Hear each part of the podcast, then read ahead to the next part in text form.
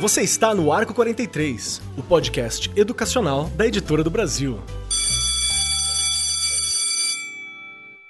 E é com muito prazer que nós vamos agora o nosso Arco 43 podcast. Estou muito feliz, muito feliz. Ficamos uns diazinhos aí sem as gravações rotineiras. Eu estou muito feliz que eu estou voltando aqui para gravar com vocês. Estou com a minha querida Regiane Taveira. Como estás, Rê? Olá, tô bem. A gente continua aí ainda trabalhando de forma remota, mas trabalha muito mais, né? faz parte, aprendendo, reaprendendo o tempo todo. Também já estava com saudade das nossas conversas, elas são muito produtivas. É o nosso momento de estudo, na verdade, né? Exato. Muito bom estar tá aqui de novo. E você falou aí sobre ainda estão, né, distanciamento social, mas os projetos não param, né? A Rita estava contando aqui em off novos projetos, eu falei de novos projetos e estamos aí, firme e forte. E hoje aqui com a gente, a gente tem um tema muito bacana para discutir. Eu acho que ele é um tema que ele não é recente, não é um tema novo. Ele é um tema que já tem algum tempo aí que está acompanhando os professores. Você já sabe, né? Você que está aí do outro lado já sabe, porque está no nome do podcast. Mas eu estou fazendo um suspense aqui. E esse tema, ele já tem um tempinho que ele está caminhando com a gente, mas nós ainda não entendemos plenamente como lidar com, por exemplo, tecnologias de comunicação, especialmente celulares, uso de celular na escola, na sala de aula, durante a aula.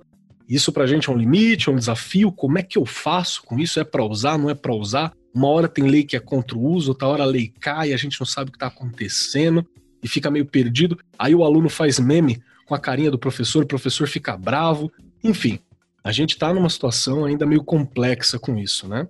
E para discutir isso aqui comigo, que nós sempre trazemos pessoas aqui de alto garbo, elegância e gabarito, Está aqui comigo hoje o Pedro Rocha, que é biólogo formado pelo FRJ, mestre em biologia de populações específicos. Gostei, hein, cara? Me fala mais, por favor. Da Université d'Orléans, professor de biologia e gerente geral do ensino médio e vestibular da rede Pense. Tudo bem contigo, Pedro? Tudo ótimo, boa tarde, Marcos. Boa tarde a todos aí presentes. Um prazer estar participando desse momento com vocês. Uma discussão tão válida, tão importante e que ao mesmo tempo pode gerar até alguns insights, alguns frutos interessantes aí para nossa prática diária. Real, cara. E porque também não tem jeito, né? É uma coisa que a gente precisa lidar porque tá dado. É uma situação que está colocada, né? A tecnologia ela tá aí, veio para ficar. E se não fosse por ela, a gente não tava nem tendo essa gravação agora, não tava nem tendo aula Verdade. atualmente, né? Uhum. Então é uma coisa polêmica e necessária que a gente entenda. E está comigo também aqui a Carla Oliveira, que é formada em pedagogia pela UNEB e doutora em educação pela USP, com mais de 20 anos de experiência na área de coordenação e direção pedagógica. Desde 2019, Carla está à frente da diretoria pedagógica do Colégio Anglo 21, que é uma instituição de referência né, aqui em São Paulo e pertence a Saber Educação. Tudo bem contigo, Carla? Tudo certo, tudo certinho. Estamos aí vivendo essa pandemia, né? Como você bem disse, nos reinventando a todo momento. E vamos aí conversar sobre esse assunto antigo e novo ao mesmo tempo, né? Porque ele também vai se reinventando. E com a pandemia agora, mais do que nunca, a gente precisa da tecnologia seja em casa e também precisaremos quando a gente conseguir voltar para a escola, né, para o presencial. Exato. Sabe que isso era uma coisa que eu estava conversando com o meu irmão. Meu irmão também é professor e a gente estava falando sobre o uso, né, dessas tecnologias, essas salas de aula virtual, como isso pode ser uma dimensão extra quando a gente voltar presencial. Tem vários conteúdos que eu vou poder lançar lá, vai facilitar um pouco mais o acesso. É uma coisa que os alunos estão aprendendo a utilizar, o professor está aprendendo a utilizar, e eu tenho muita esperança no uso disso para o futuro. Mas antes de começar, antes de começar, eu quero lembrar uma coisa aqui. A minha geração não tinha celular no comecinho dela. No começo do ensino fundamental nem tinha isso. Quem tinha celular era gente com muito dinheiro, era um pai que conseguiu fazer um esquema e tinha lá um celular, você pagava uma fortuna para ter o um número. E aí, no fim da minha, do meu ensino médio, já tinha um celularzinho que era aquela cor única, né? Mas tinha umas musiquinhas bacanas, tinha o joguinho da cobrinha, e já era uma coisa que atrapalhava a sala de aula, né? Já, já queria ficar jogando o joguinho da cobrinha lá, mandando esse. Esse jogo é clássico. Até reproduziram nos smartphones atuais exatamente porque é um clássico, né? Eterno, é um clássico. atemporal, sempre presente. E aí, hoje, a coisa tá muito doida, né? Porque é um mini computador que tá ali na mão. E aí eu quero começar, eu sempre começo perguntando pra Regiane, tá? Só pra avisar a galera que tá aqui. e a gente já avisa que eu jogo quando eu não sei, né? Eu jogo pros universitários, porque. Vai falar na mão de alguém. Vamos lá. E a minha primeira pergunta é: Regiane Taveira, lá no seu trampo, no seu trabalho como coordenadora de PEB 1, anos iniciais, uhum. tem essa questão de telefone celular? Já tem aluno com celular? Aparecem alguns problemas Temos. ali? Como é que funciona isso no fundamental? A gente já tem, com certeza. E aí a gente vai aqui tocar nesse assunto, eu sei, mas eu já vou adiantar aquela coisa de proibir, né? O professor sempre proibiu. Primeiro que eles são pequenos. Né? A grande maioria dos professores, não posso dizer que todos, porque nós temos um grande número que usa em sala de aula, já usava em sala de aula. Mas a gente também tem que ver que, dependendo da localização da sua escola, os alunos nem têm, né, Keller? O professor, eu vi muitos professores trabalharem com o celular assim, o seu próprio celular. Então, por exemplo, numa aula de ciências, comentou sobre algum bicho e ali pega o celular e vai passando o celular dele de mão em mão para a criança ver aquele do que ele está falando. Se a gente for colocar que todos têm o celular ali à mão, nós não temos. E o uso, na verdade, eu vi o que eu vi antes da pandemia, né? Porque agora mudou tudo. Nós mudou tudo, né? Eu falo que o feitiço virou contra o feiticeiro. A gente proibia mesmo, né? Eu vi escolas colocarem cestinhas, deixem o celular na porta da sala de aula antes de entrar, né? Então, quer dizer, agora a gente precisa do celular. Eu acho que muita coisa realmente vai mudar, mas o celular ele precisa também, como qualquer aula, se a gente for falar planejamento, organização, o que eu quero fazer na minha aula com aquele celular. Eu vi coisas terem sucesso de primeiro a quinto ano quando o professor sabia planejar muito bem, até em grupo. Então, nem todo mundo tem o celular, cada grupo vai usar um celular de quem tem para fazer tal pesquisa. Também é interessante. Porque aí você não precisa ali controlar 30 celulares, né? Você controla cinco ou seis. Então é possível o trabalho. Ele é um trabalho importante. Quem já fazia esse trabalho, eu tenho certeza que agora está tendo aí uma certa diferença em suas aulas, porque os alunos já estavam acostumados. Agora, aqueles que não estavam acostumados são os pais, né? O pai está o tempo inteiro ali resolvendo os problemas do filho, porque o filho às vezes não consegue fazer, né, acompanhar as aulas, os grupos, enfim. Quem estava usando realmente está à frente neste momento aí. Perfeito, perfeito.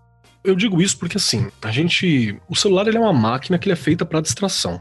Houve um tempo que o celular ele era só um item de comunicação. Hoje não é mais. Hoje ele é uma central de mídia, né? Hoje ele serve para comunicação, serve para amizade, relacionamento, compras, ver filmes, tudo. Ele tem uma, uma utilidade assim gigantesca e a gente sabe aí que com essa nova onda de super apps, por exemplo, já tá virando carteira, acesso a banco, entre N outras coisas.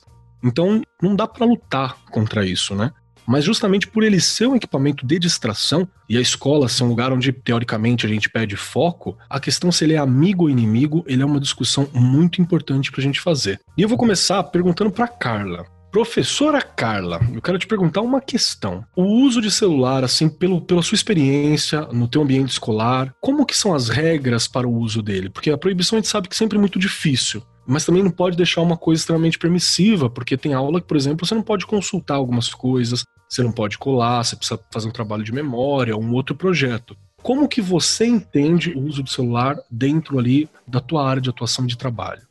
Lá na escola, a gente atende desde a educação infantil até o ensino médio, então é importante dizer que a gente tem regras diferentes. Educação infantil, graças a Deus, nenhum deles nunca pediu para levar, nunca quis levar, isso não é uma questão. Nos anos iniciais do fundamental, a gente tem o combinado barra regra de que as crianças não podem levar celular para a escola. Então, isso já é um, algo que é muito claro, que é conversado com todos eles no início do ano, junto com os pais. Isso só passa a acontecer na entrada do fundamental dos anos finais. É quase como um rito de passagem. Quando eu passo para o fundamental anos finais, né, quando eu estou indo para o sexto ano, é um prédio diferente, inclusive, então eu posso levar o meu celular para a escola para fazer uso quando combinado e quando necessário. A partir então do fundamental anos finais e, e ensino médio, A gente não faz nenhuma restrição de levar o celular para a escola, mas a gente faz a restrição de usar o celular na sala de aula sem que isso seja previamente combinado com o professor. Então, não dá para o celular ser algo que vai tirar ele ali da aula, do aproveitamento da aula, da conversa, da dinâmica da aula. Acontece, às vezes, do professor usar um aplicativo, então todo mundo usa o seu celular, de fazer uma pesquisa rapidamente em grupo, Existem possibilidades de uso desse celular com fim educativo, que vai ser mais um instrumento, mais uma ferramenta de ensino e aprendizagem dentro da sala de aula e a gente faz uso disso. Agora, usou sem ser nessas situações combinadas e acordadas com o professor, a gente tem ali algumas regras, né? De primeiro dar um toque, olha, guarda seu celular, não é o momento. Numa segunda vez, o celular vai para a mesa do professor, depois ele vai para a mesa da orientação educacional e depois ele desce para a secretaria da escola. E aí, quem retira o celular da escola é o pai ou a mãe, o responsável que assina ali um termo. Então, a gente tem ali um, uma crescente de conversas, uma crescente ali de, de questões que vão acontecendo para ele entender que o celular é permitido, mas assim como no mundo adulto, a gente também tem que saber fazer uso, né? E acho que, que a gente hoje tem muitos adultos aqui no mundo que acabam não sabendo lidar com, com essa questão do uso do celular em, né, nos momentos em que são adequados ou que não são. Eu acho que isso é algo que é importante. Tá, veio para ficar, eu acho que é meio parte do corpo deles, dos adolescentes, então isso está muito. É quando a gente vê, quando eles ficam mais fora do prumo, é quando o celular é retirado deles. É, parece que arrancou um pedaço, né? Isso, parece que arrancou um pedaço, Isso. mas é algo que a gente vai trabalhando, vai ensinando, vai né, dizendo, ó, aqui é possível, aqui não é possível, e por que que não é possível. Eu gostei bastante porque você vai acrescentando responsabilidades, né? Isso. Você vai acrescentando responsabilidades e tem até um crescente do, do, Não chega a ser uma penalidade, mas é uma consequência do mau uso. Isso. Você coloca até que é o ponto final, que é só vai sair daqui da secretaria com o teu pai, o celular, porque você não teve maturidade, não teve responsabilidade Você não teve autonomia, né? Acho que você não teve uma autonomia moral ali, uma responsabilidade de lidar com aquele aparelho dentro da sala de aula, né? E acho que isso é algo que a gente precisa ir, ir cultivando e trabalhando com os nossos alunos, com os nossos adolescentes e crianças, né? Essa questão do que é certo e do que é errado, não porque alguém te diz que é certo ou porque é errado, né? Porque você vai entendendo o porquê daquilo ser certo ou errado, tanto daquilo te prejudicar ou não te prejudicar, ou tá ali causando uma interrupção. Às vezes não é nem para você, mas é para o seu colega que está do lado, que tem um, uma outra questão de atenção. Então a gente vai deixando todo mundo corresponsável, né, pelo ambiente de aprendizado, para o bem ou para o mal. Não, muito bacana. Eu gostei, até porque também tem que lembrar que são estágios diferentes, né, que a criança tá. O educando tem momentos diferentes, então tem que ser tratado de maneira diferente. Né? Uma coisa é o Fundamental 1, uma coisa é os anos iniciais, outra coisa é os anos finais, Isso. ensino médio é outra coisa. Então acho que é uma, uma forma bem cuidadosa de se lidar. Pedro, como é que funciona, professor Pedro, lá contigo? Posso mexer no celular a hora que eu quero? Tem problema? Como é que funciona? Excelente pergunta. Acho que a Carla foi muito feliz, né, quando ela mencionou aí o fato de ser uma manutenção gradual do limite. Temos algo muito parecido aqui, também estamos no estado do Rio de Janeiro. São várias unidades que também vão desde o ensino infantil até o pré-vestibular. E é claro que é super importante que possa se fazer uma certa poda em relação ao uso do celular dentro de cada turma. Também fico confortável nessas séries mais iniciais que ainda não há esse grande apelo por aportar o celular, mas é um desafio gigante, sobretudo a partir do sexto ano. Eu diria até um pouco antes, tá? quarto, quinto ano, a gente já começa a perceber que os alunos têm o celular consigo e o gerenciamento do uso dele.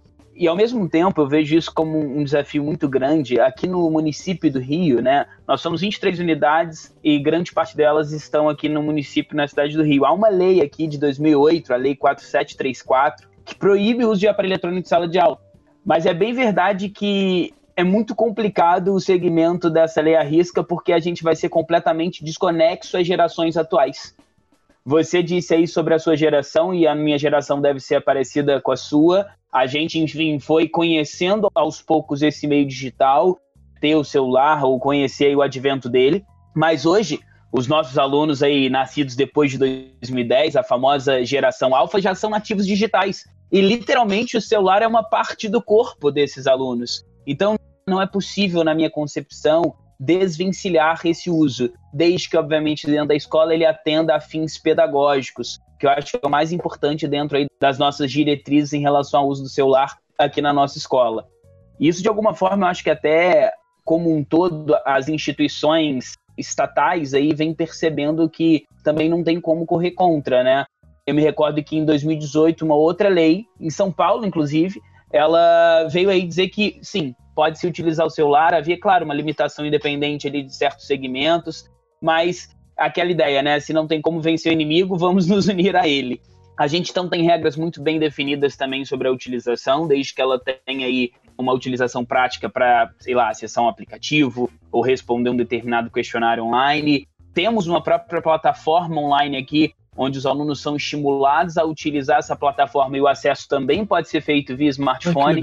então, de alguma maneira, a gente vem tentando mostrar para eles, eu acho que o grande objetivo aqui das escolas é, é uma ideia de conscientização, mostrar para os alunos, para os estudantes como um todo, que é possível ter o celular como uma grande ferramenta pedagógica.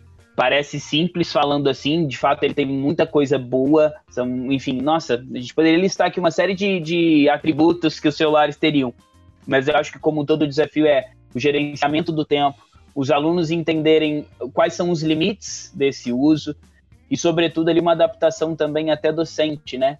Como que nós, professores, precisamos adaptar as nossas aulas para fazer o uso mais assertivo. Sim, muito bom. Rê, deixa eu te puxar uma questão dos professores. Você trabalha né, como coordenadora, então dá todo um suporte para os professores, para o desenvolvimento do professor. Você sente uma dificuldade do professor de incorporar uh, os celulares, os aplicativos e uma tecnologia de comunicação nessa no dia a dia de trabalho? Eu vejo, na verdade, a gente até discutiu isso, Keller, em outros programas. O que eu vejo do professor e da professora hoje? A dificuldade em mexer com qualquer tipo de tecnologia ainda é muito grande. Nós já falamos disso. Formação inicial, uma última pesquisa mostrou que 39% dos cursos de graduação em pedagogia, durante ali os quatro, três anos do curso, abordam o tema, trabalham, ensinam, fazem né, este, esse futuro professor entender um pouquinho. Ou seja, pouquíssimo. Durante, né, vamos falar aqui, durante o trabalho, já a formação continuada, se o coordenador da escola, o diretor, né, a gente fala ali, os gestores, não tiver preocupação de trabalhar a formação desse professor, você pode ter certeza que você vai ter 10% ali do seu grupo só que sabe lidar com a tecnologia. Isso é real. Então a gente tem que estar o tempo inteiro trabalhando formação e mesmo assim há professores muito resistentes, mas não é porque ele não quer, é porque ele não sabe. A gente, é, você sabe disso, o meu estudo de pesquisa de mestrado foi com relação à formação de professores e eles têm muito medo mesmo. É medo na verdade, ali, os professores, eles, eles precisam de alguém que ajude o tempo todo. A gente não pode dizer aquele não sabe, não quer. Não, a gente precisa apoiar, ajudar. Porque nós somos, na verdade, migrantes, né? Lembrei agora o que eu queria dizer aí com relação a Pedro. Migrantes. A gente não nasceu na era da tecnologia. Eu, então, nem se fale, né? Então, eu fui ter celular quando eu estava cursando educação física, em meados de 90, ali, 90 e pouco. Então, ainda era o tijolão. Então, tem muita coisa que eu mesma tenho muita dificuldade, tenho que estudar, tenho que pedir ajuda. Mas há pessoas que não têm coragem de fazer isso. E aí ela acaba não usando a ferramenta, não é porque ela não quer, porque ela não sabe. Então a gente precisa ter essa parceria com o seu colega ali do dia a dia, com o seu gestor. Olha, não sei, você pode me ajudar? A gente precisa ir fazendo esse tipo de trabalho. E eu tô vendo agora, neste momento que a gente está vivendo aí, que é ímpar.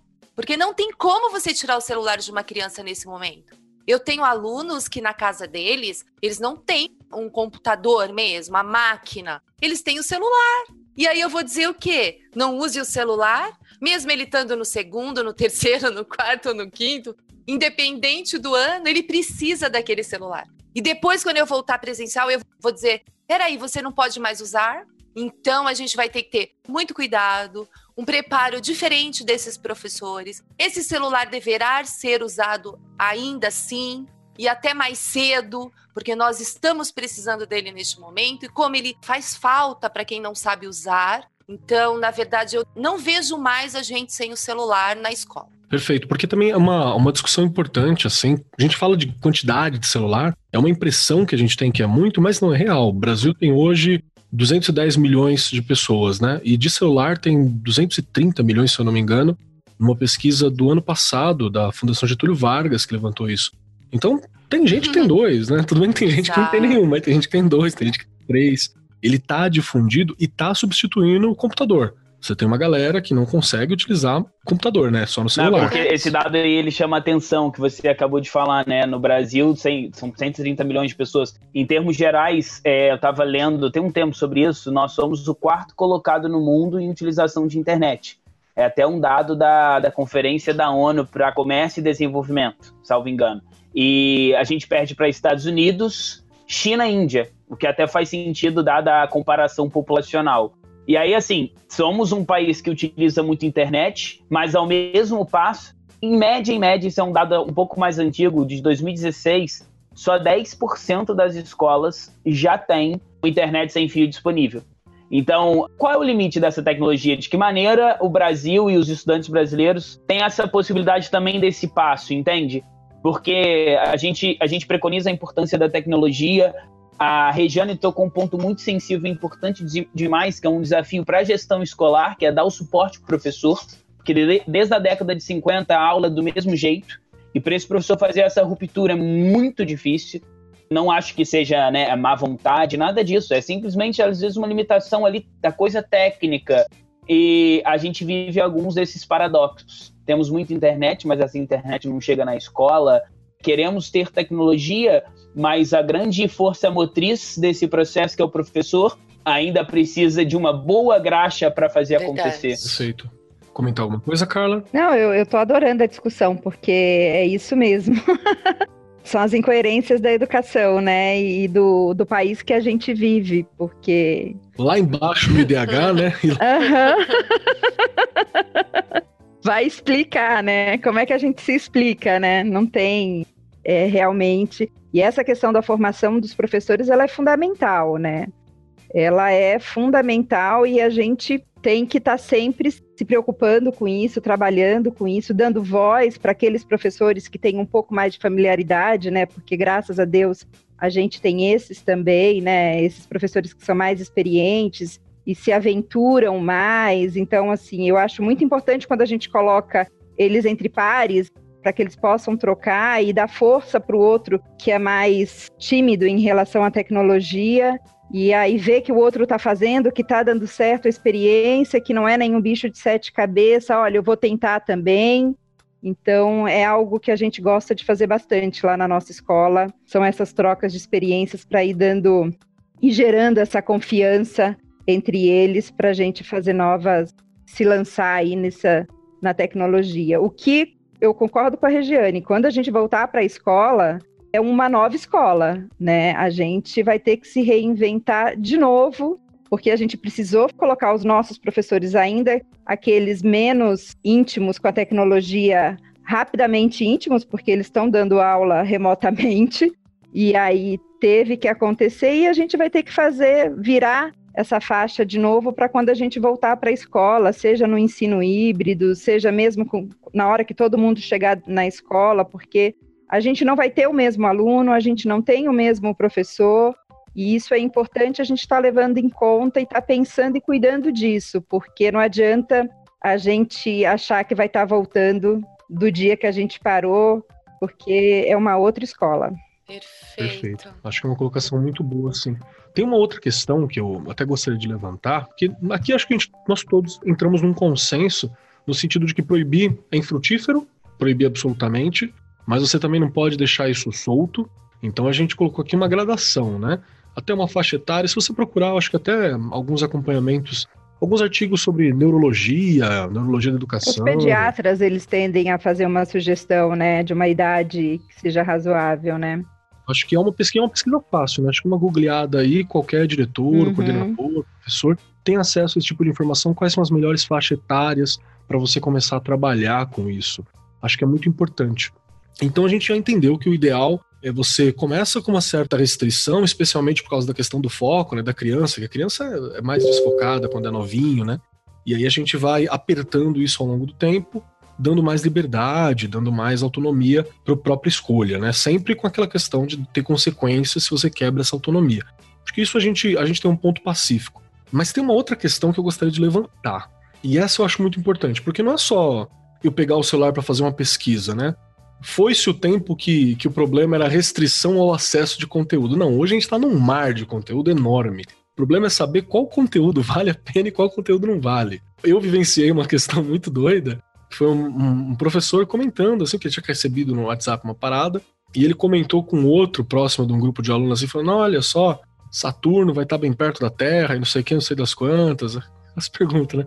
Falando, ele falou: você tá louco, professor? Tá doido?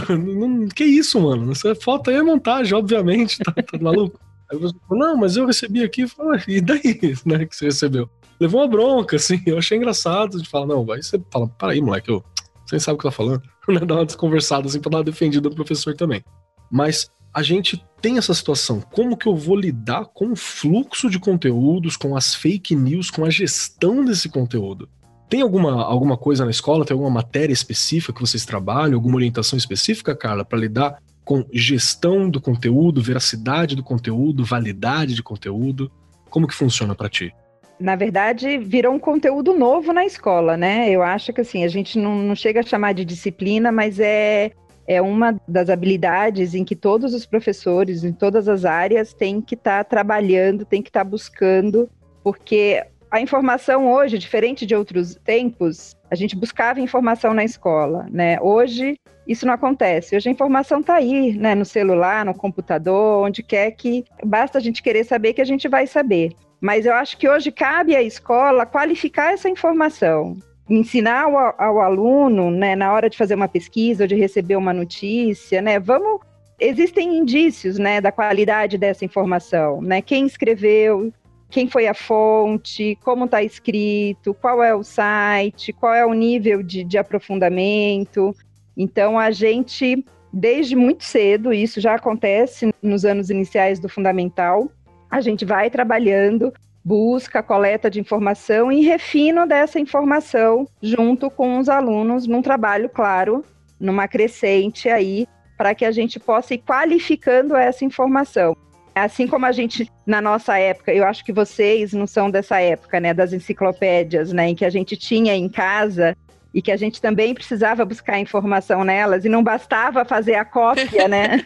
ali do. Sim, da, verdade, longe, né? perfeito! Eu entreguei, a idade. Eu entreguei a minha idade, né?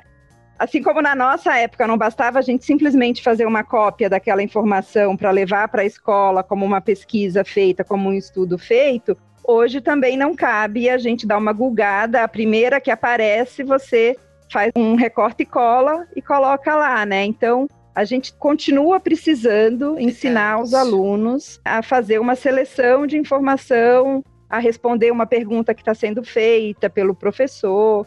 Então, tudo isso faz parte desse fazer com a tecnologia. A gente não tem como escapar disso. E isso é papel central da escola. Perfeito. Perfeito mesmo. Pedro, o que, que você acha? Esse é o caminho mesmo? É, eu, de novo, estou concordando aqui com a Carla. Para além, na verdade, da, de como a gente conseguir fazer isso, de novo o papel aí central do professor, né? Mas tem um lance de que isso vai assim de acordo com a tendência da educação em relação ao papel do professor. Uhum. Há algum tempo ele já parou de ser o, o, detentor do conhecimento, né? Se a gente ir naquelas linhas de educação 1.0, 2.0, já na educação 3.0 o professor é um orientador, na educação 4.0 mais ainda, e aí é papel dele também ajudar nesse sentido de uma triagem de informações, uma validação de informações. Em termos mais práticos aqui, quando se faz necessário algum tipo de pesquisa, né, algum tipo de, de consulta à internet, algo nesse sentido, a gente busca ações que vão exatamente ajudar o aluno a direcionar o que seriam fontes confiáveis, é, até detalhes mais práticos disso. Bom, uma fonte confiável talvez vai ser de uma universidade ou vai ser de um centro de estudo, o primeiro site que você encontrar talvez não vai ser a resposta mais certa. Muito disso vai em relação ao professor orientando e o próprio aluno também aprender a aprender a fazer isto. Porque ele também precisa, depois de um tempo, criar essa autonomia intelectual de conseguir achar as fontes certas. Nossa, é, a Carla colocando essa questão, né? Cabe a quem? A gente sempre discute isso aqui também, né? Ao adulto da situação. Quem é o adulto? A escola. Há coisas que não dá para pular. A escola precisa fazer. Ela falando até me remeteu a, a uma história bem engraçada. Eu estava num lugar, num outro estado, e eu escutei uma pessoa falando assim: Como é que se ensina a criança a ler e a escrever? Né? Isso pessoas que não eram da educação, tá? Isso é divertido, eram senhores da terceira idade, bem divertido. Aí uma pessoa lá olhou e falou assim: com rótulos. Porque o assunto, né? As pessoas vão escutando e não entendem, e aí elas repetem, muito engraçado. E eu estava naquele momento e presenciei a conversa aí, o senhorzinho virou e falou assim: "Não, a escola começa a ensinar a ler e a escrever, ensinando a criança a pegar no lápis". e eu dei muita risada, porque eu falei: "Gente, ele tá certo?" Porque a gente hoje acha que a criança chega na escola e ela já sabe até pegar no lápis. E às vezes ela não sabe. E quem tem que ensinar? A escola. Quem tem que ensinar essa criança a usar um celular? A escola. Então vai caber ao professor, né, e à professora organizar sua aula, planejar, pesquisar o que ela quer fazer, toda uma organização cabe à escola. Às vezes até pai a gente educa, né? Então. o pai fica, não, pai, essa notícia aí, tem que vai na escola que a aula tá voltando, já voltou, volta amanhã. Você fala, calma, não é assim que funciona. Ou então, quando vocês vão voltar, né? Como se fosse uma, um, uma decisão Isso, nossa, né? Isso, isso. Aí você fala, então, eu não escolhi parar. Não, Por aí. é verdade. Por aí. Começa por aí, tem razão. Eu quero levantar mais uma questão e agora eu quero perguntar pra Rê, não a coordenadora, a professora, a mestra, a pedagoga, a apresentadora de da Regiane. Eu quero perguntar pra mãe Regiane. Vamos lá. Regiane tem um adolescente. Adolescente não, ela tá na faculdade, terminou o primeiro ano da faculdade já, filho. A, a genética de vocês é muito boa, cara. Eu sempre acho vai dando mais novo. Ela tem uma Graças a jovem, Deus. tem uma jovem. Isso. Competência socioemocional fala pra gente lidar com várias questões como ansiedade, imediatismo. E quantas vezes você já não viu a sua jovem com o celular na mão? Ai, eu mandei uma mensagem, eu tô esperando aqui e não consegue fazer mais nada. Porque tá esperando aquela resposta, aquela mensagem, aquele assunto. Isso aconteceu muito já? Muito. Mas assim, você conhece um pouco já a Milene, né? Pela. É, eu sempre tive muitos horários. Todo mundo briga comigo por conta disso. Horário, organização. Então, hora de estudar é hora de estudar. É Ótimo. óbvio, chega um momento que nem agora. Eu não sei o que ela tá fazendo com o celular lá na sala. Mas enquanto eu pude fazer esse acompanhamento, mas na verdade, todo esse acompanhamento que eu fui ensinando onde mexe, para que mexe, eu pegava o celular, via o que ela estava, né, participava ali do que ela estava vivendo. Nunca deixei o celular, olha, fica aí, eu não quero saber o que está acontecendo. Não. Tinha horário, cheguei a tirar o celular. Ah, é, vai ficar uma semana sem celular. E ficava uma semana, quase morria, mas ficava. Porque são coisas que, é claro, tem partes que são da escola, né, que a gente vai falar do uso pedagógico, mas tem coisas que são da família. A família precisa estar muito atenta. Como é que você vai confiar no seu filho? Você tem que ensinar o caminho da confiança. Como é que você vai ensinar o seu filho a ter autonomia? Você tem que mostrar esse caminho. Então, nada é toma e se vira. Tem que tomar muito cuidado. Então, só sabe usar, claro, porque também teve uma ajuda aí desse lado. Momento de tirar mesmo, de ficar sem, não é hora disso, tudo tem que ter regra. Neste momento, inclusive, que a gente está vivendo, a gente já comentou isso também aqui, Kelly, a questão da nossa rotina. Nós, profissionais da educação, ou qualquer outro profissional, quantas vezes a gente se pega, você tem uma coisa para fazer, você tem que cumprir aquilo ali até tal horário e você se perde. Você vai olhar outras coisas, você vai olhar Facebook, você vai olhar, sei lá, você olha outras coisas, né? O Instagram. E aí, quando você quer ver, você se perdeu. Imagina uma criança, um adolescente, ele precisa de um direcionamento. Realmente não dá para largar na mão. Na escola é o uso pedagógico, que é o professor que ajuda, em casa as famílias, sem sombra de dúvidas, senão a gente perde aí essa molecada. A gente vê muitos, né? Muitos que na verdade não conseguem fazer nada porque estão o tempo inteiro no celular e com certeza não é estudando. Então, é muito importante esse olhar de um pai, de uma mãe para cima disso, né? Um responsável ali, o parente que é responsável pela criança, porque a gente meio que empresta autoridade dessas figuras, né? O professor em si ele não tem uma autoridade porque não tem uma relação direta nenhuma ali, não sou pai, não sou tio, não sou nada assim. A gente pega emprestado muita coisa da família nesse sentido. E mesmo o celular a gente consegue estabelecer algumas regras, mas é importante lembrar que você responsável também não pode deixar a coisa muito solta, é importante pegar firme ali nesse sentido. E por que, que eu estou dizendo isso? Porque tem agora as competências socioemocionais da BNC que a gente trabalha. E muitas vezes o celular ele é uma fonte para a gente poder trabalhar essas questões, principalmente porque ela pode reforçar tanto hábitos positivos quanto hábitos negativos, como força de vontade para você realizar ali aquilo ali que você precisa, como lidar com ansiedade, como lidar com estresse, celular como fuga, que momento que eu tenho ele como fuga, como ferramenta, o qual a dimensão do celular eu posso utilizar. Eu quero conversar agora com você, Pedro, te puxa essa questão. Tem como eu trabalhar as questões socioemocionais utilizando o celular? Você consegue imaginar alguma coisa que a gente pode utilizar? É interessante porque toda essa possibilidade na sua pergunta do uso do celular, seja de fuga, ou seja de diversão, ou seja de consulta, eu acho que ela vem muito de uma cultura digital, que é até outra competência da BNCC, uma espécie de cultura digital. E eu entendo muito cultura como uma espécie de hábitos repetidos e que começam a fazer parte ali intrínseca do indivíduo eu acho que isso também é possível, esse entendimento dele, desde que junto dessa interface escola, família, aluno, toda essa comunidade esteja junto, mostrando para ele, ensinando essa cultura. Inclusive, tratando-se dessas questões socioemocionais.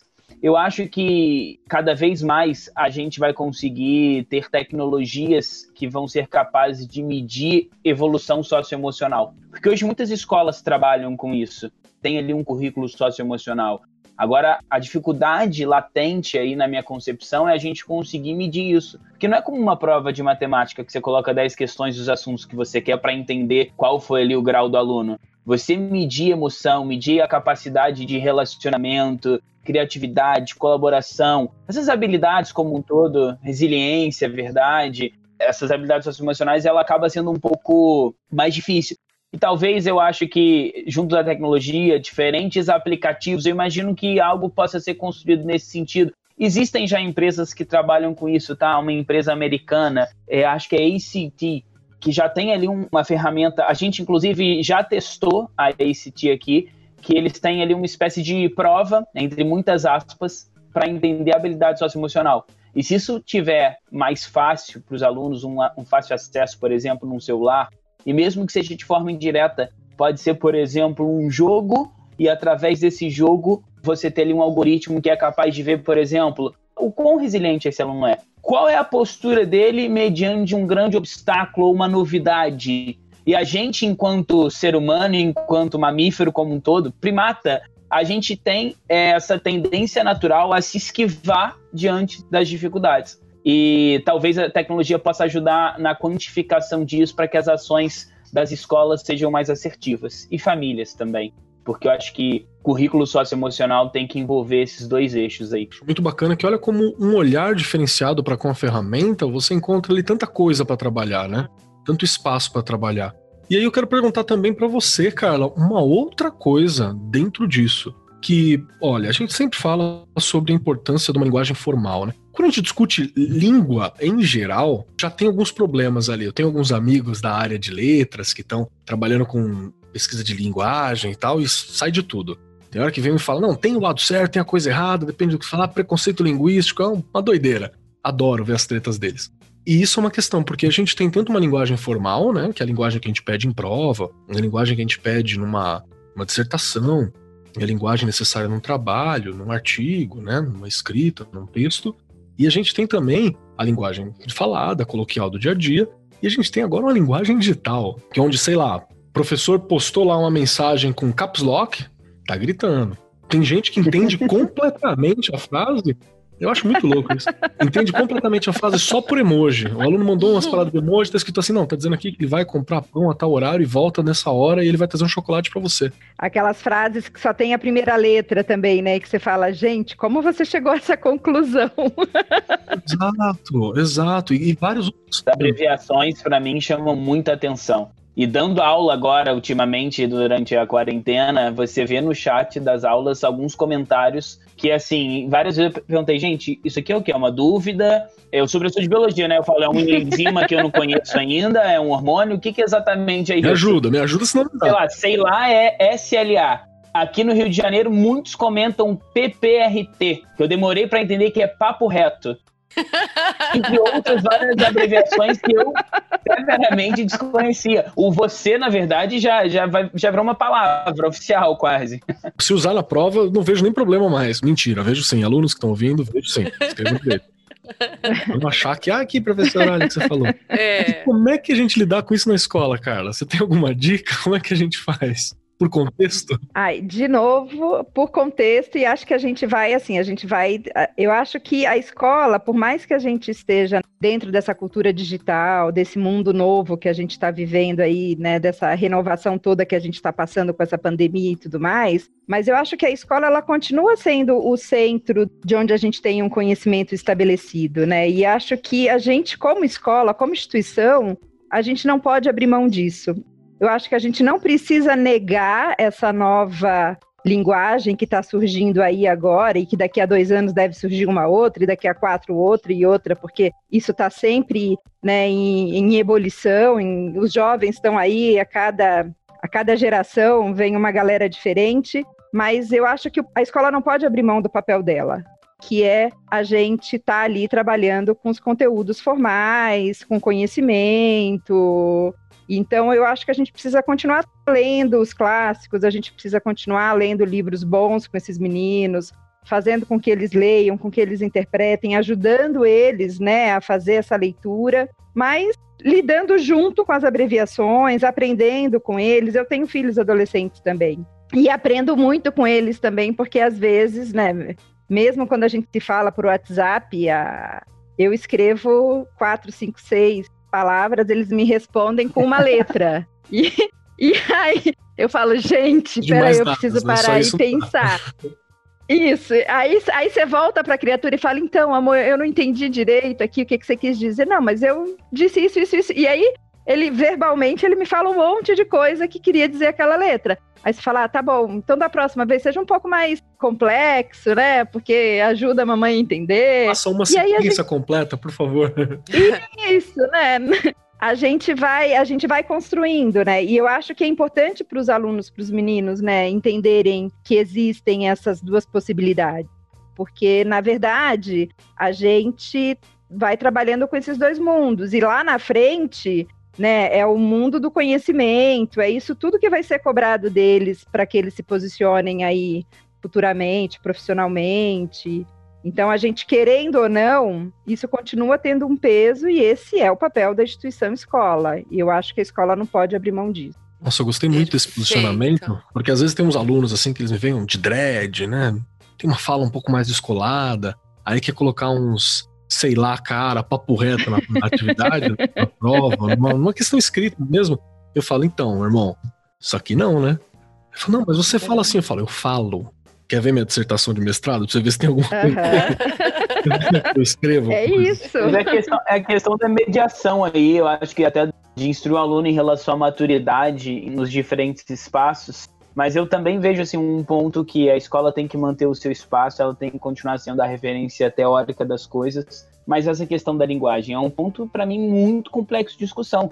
Essa linguagem entre eles, ela é assertiva? Ela garante um canal uhum. claro para eles de comunicação? Sim. Então, talvez até que ponto a gente também vai ter que se adaptar um pouco a esse entendimento, mantendo obviamente o que é necessário da escola, mas mostrando que existem essas diferenças talvez essa comunicação ela vai ser tão clara e tão assertiva e tão rápida que seja algo que vai permanecer nas próximas gerações e as futuras vão ter que aprender a utilizá-la e as passadas também, porque a gente tem que aprender. A Carla disse que tem que, que às vezes traduzir ali o que tá, o que os filhos mandam, né? É mais ou menos isso. Perfeito, perfeito. Gosto, gosto desse pensamento também. Tenho dificuldades Verdade. com ele em alguns momentos, eu confesso, mas eu, eu tô, tô melhorando como profissional. Rê, o que, que você acha? Não, é que escutando a Carla e o Pedro, a gente coloco, vou frisar aqui novamente para os futuros professores, para os professores que já estão aí, né, trabalhando com a gente. A escola não pode nunca esquecer o seu papel. Nunca. Essa coisa de falar a realidade daqueles alunos, que a gente tem o dever de ampliar essa realidade, de ampliar o repertório, de fazer com que eles cresçam, não é? A gente quer formar o quê? O que, que a gente quer formar? Bons cidadãos. Como é que a gente faz isso? A gente faz isso mostrando existe uma linguagem dele, sim, informal, mas existe uma linguagem informal que quando ele for lá na frente um profissional, independente de onde ele for trabalhar, em alguns momentos ele vai precisar saber usar. Não dá para ficar em uma letra, em uma sílaba. A gente não pode ser, a gente não pode ficar pré-silábico. Eu brinco dessa. Não pode de jeito nenhum. Para quem não entende aí de alfabetização, não dá. Pelo amor de Deus, a escola tem o dever de fazer essa criança avançar. Esse é o nosso dever, isso a gente não pode abrir mão. Ah, mas as coisas vão mudar, tal. Vão mudar, mas tem empresa que não muda, que quer aquele profissional falando de forma formal, o mercado de trabalho. Ah, mas a gente nem sabe qual vai ser a profissão do futuro. Depois dessa pandemia, a gente não sabe mais de nada. Então nada. a gente tem a obrigação de aumentar o leque, o repertório dessas crianças, para que eles evoluam. Eu acho que esse papel da escola a gente não pode abrir mão. Bacana, bacana. E agora, eu tenho uma questão aqui pra gente fazer uma última rodada antes da nossa fala final e tal. Que é, eu gostaria de perguntar e de dicas também, se possível, para os membros desta mesa aqui sobre o uso pedagógico do celular. Talvez um aplicativo, talvez uma forma de utilizar, uma aplicação dele em sala de aula, uma forma pedagógica para dar uma dica para o professor de como ele pode usar o celular e não só ficar bravo com o aparelho. Essa é uma proposta. E eu quero começar com Regiane Taveira, que sempre abre as portas aqui pra gente. Vamos lá, Rê, como que eu uso pedagogicamente o celular? Se a gente for pensar, Keller, nos pequenos, a gente pode seguir uma linha de inserindo coisas pequenas ali, né? Vamos pensar em terceiro ano, quarto ano e quinto ano. Então, ele usar o celular para anotar a lição de casa, tirar foto, organizar a rotina do dia, professor pode ajudar, olha, qual o seu horário de escola? Você estuda de tal a tal horário? Que horário você deve estudar à tarde? Claro que a gente está aqui pensando em possibilidades para quem tem o aparelho. Não podemos esquecer que trabalhamos em redes públicas e nem todo mundo tem o aparelho. Então, a gente também tem, que pensar aqui em quem está na rede privada e a gente dar essas sugestões. Existem muitas coisas hoje, existe aplicativo até de horário, né? de a pessoa que está estudando para o Enem, ela coloca ali o horário de estudo e o próprio aplicativo avisa que é para ela dar uma parada, uma descansada. Muito interessante, porque às vezes a pessoa começa a estudar, estudar, estudar e esquece ali do horário. Essas questões dá para ir inserindo e quando o adolescente chega ali no ensino médio, se ele passou por esses passos, ele vai chegar um tanto mais com uma autonomia, vamos dizer assim, maior, melhor, para lidar com um aparelho, se ele já começou a usar ali nos anos iniciais, que é o que eu falei, dá para a gente começar de terceiro, no quarto, no quinto. Eu tenho agora aluno usando no segundo. É uma gracinha. Eu tenho aluno no segundo ano que me manda as lições todos os dias, porque a sala dele está sem professor. E eu que assumi.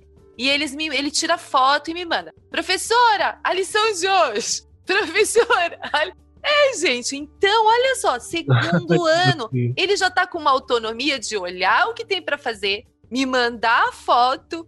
Então, quer dizer, é possível? É possível, mas depende de como você vai ir colocando isso ali aos poucos e bem planejado e bem organizado. Muito bom, Rê, muito bom mesmo. Gostei dessa ideia de trabalhar, porque às vezes não tem acesso à internet, né? Então fica difícil trabalhar com aplicativos, muito com acesso, metade aqui, metade na rede mas sei lá, uma calculadora, como usar calculadora, né? Agenda, tira foto. Estamos trabalhando número 5, então tira foto de todos os números 5 que você encontrar na sua casa. Bem legal, gostei muito dessa sua proposta. Muito bom. Professor Pedro, que dica que você tem pra gente aqui? É, vou fazer uma, uma, alguns exemplos aqui. Eu também acho que para os pequenos pode ser funcional. Existem, por exemplo, alguns sites e aplicativos de montagem de jogos, jogos super simples, do tipo fure o balão com o número certo, ou fure o balão que tenha palavras com a letra S, coisas nesse sentido.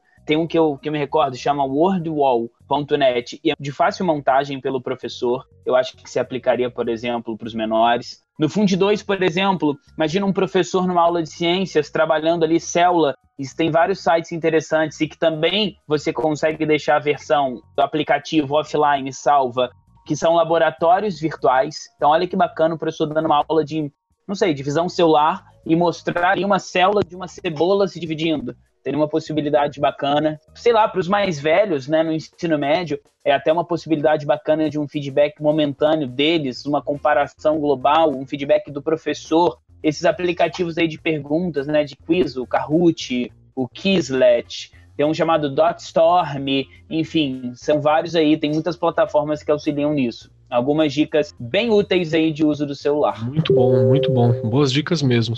Professora Carla, que dica você dá de uso pedagógico do celular, ou professor, ou pro aluno? Como é que você me aponta isso aí? Já falamos bastante, né? Várias possibilidades, mas eu vejo também a possibilidade da gente criar material, né? Assim, dos próprios alunos criarem material. Então, hoje a gente não precisa dar uma resposta de um conteúdo com um texto escrito, com uma apresentação falada, a gente pode fazer um vídeo, Existem várias possibilidades de edição e os meninos são super bons nisso, muito melhores que a gente. Eu acho que a gente usar a possibilidade da, da fotografia é outro, né? É uma linguagem super válida. A gente não precisa estar ali inserido só na, na área de artes, a gente pode fazer. As possibilidades são milhares, né? Porque é como você falou, o celular hoje ele é a porta, a janela o túnel para o mundo, né? Então a gente tem aí possibilidade de visitar museus, né, no mundo, institutos, né? O Google Earth é um que eu acho maravilhoso, que você vai para qualquer lugar do mundo, você bota o bonequinho lá, você anda na rua, você procura um endereço, então assim, você vê, né, eu acho que dá uma possibilidade, tudo isso está no celular, né, dá uma possibilidade de estar presente virtualmente em lugares que antigamente a gente não tinha e que eu acho que o professor pode fazer uso em sala de aula. Muito bom, muito bom mesmo. Eu, eu tenho uma dica que serve para o professor que quer ensinar o aluno um processo de estudo, de atenção com estudo, né? Que é um aplicativo, tem vários, né? Um aplicativo daquela técnica Pomodoro, que é uma técnica de estudo onde você separa, sei lá, 30 minutos que você vai fazer trabalho focado, descansa 5, trabalha mais 30 minutos, descansa 5, trabalha mais 30 e depois descansa 30 minutos também. Então, pega um aplicativinho desse e ele te ajuda a focar e ele lidar muito bem com ansiedade. Porque tem gente que tem aquela ansiedade do trabalho e eu fico desfocando porque eu quero que isso acabe, porque eu quero ver como é que tá as mensagens, eu quero ver essas coisas. E você já tem pelo Pomodoro a ideia de que não, eu vou ter um tempo para isso daqui a pouco. Então você consegue focar melhor e dá para você adaptar. Eu lembrei disso agora mesmo, não era nem esse que eu ia falar. Foi por causa que eu achei o meu aparelhinho de Pomodoro que fica aqui, atrás do computador. E é uma, uma coisa que para mim fez muita diferença na vida, porque eu também multitask, né? Faz várias coisas ao mesmo tempo, dispersa um pouco a atenção. Eu acho que essa é uma técnica que me ajudou muito e pode ajudar essa geração tão, né, tão empolvorosa que a gente tem hoje. E é isso, minha gente. Esse foi mais ou menos o conteúdo do nosso programa. E agora, agora vem a parte final, que é onde eu vou pedir para vocês, meus queridos convidados, falarem se vocês gostaram do programa e se vocês querem ser encontrados, porque tem gente que não quer ser encontrado. Até agora todos quiseram, né, que participaram aqui.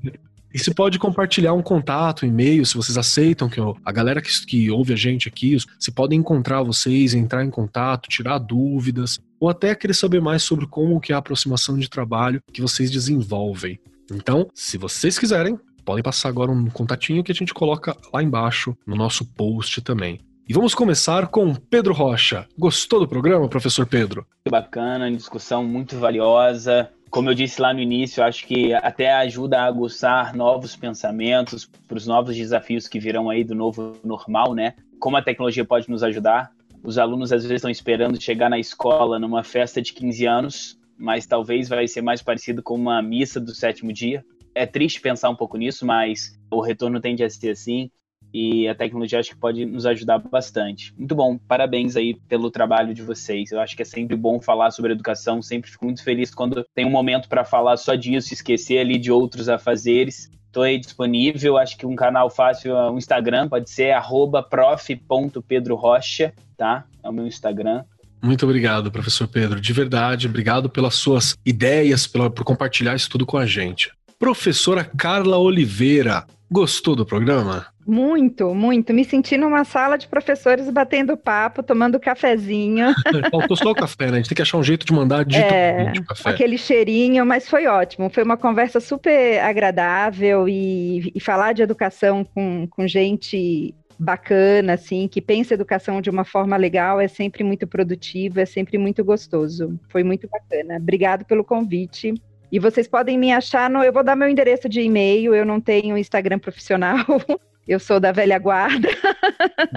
então, me, me achem no e-mail. Meu e-mail, vocês podem me achar no carla.oliveira, arroba colégioanglo21.com.br tá bom? Fique aí, qualquer coisa que precisarem, estou à disposição. Muito obrigado, professora Carla.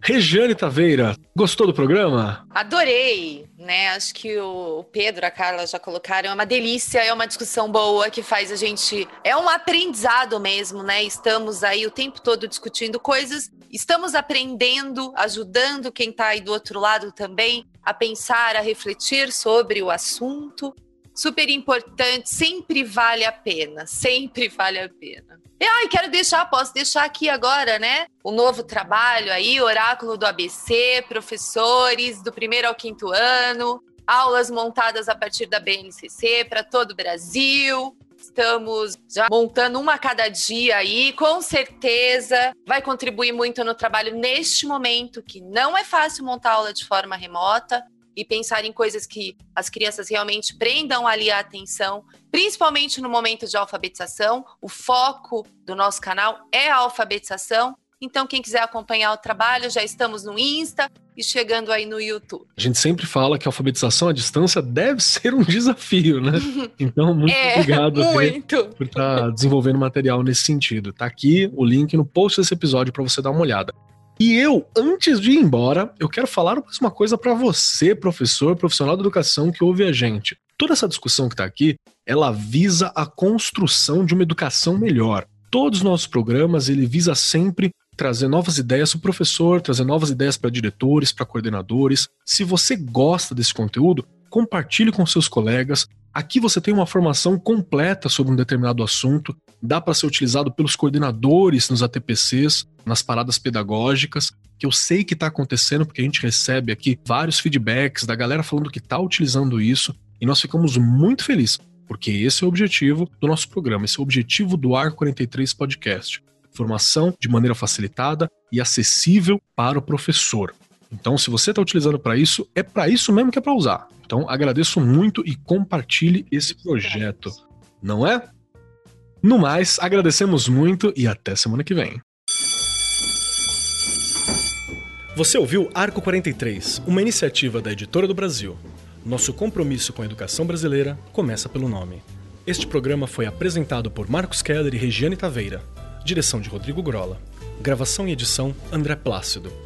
Produzido pelo Departamento de Marketing da Editora do Brasil. Gerência de Marketing Helena Poças Leitão.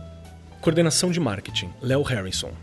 Siga-nos nas redes sociais: facebook.com/editora do Brasil twitter.com/barra editora do Brasil, instagram.com/barra editora do Brasil underline oficial youtube.com/barra editora do Brasil. As opiniões expressas no programa são de responsabilidade dos respectivos convidados e não expressam necessariamente a opinião da Editora do Brasil ou de seus colaboradores.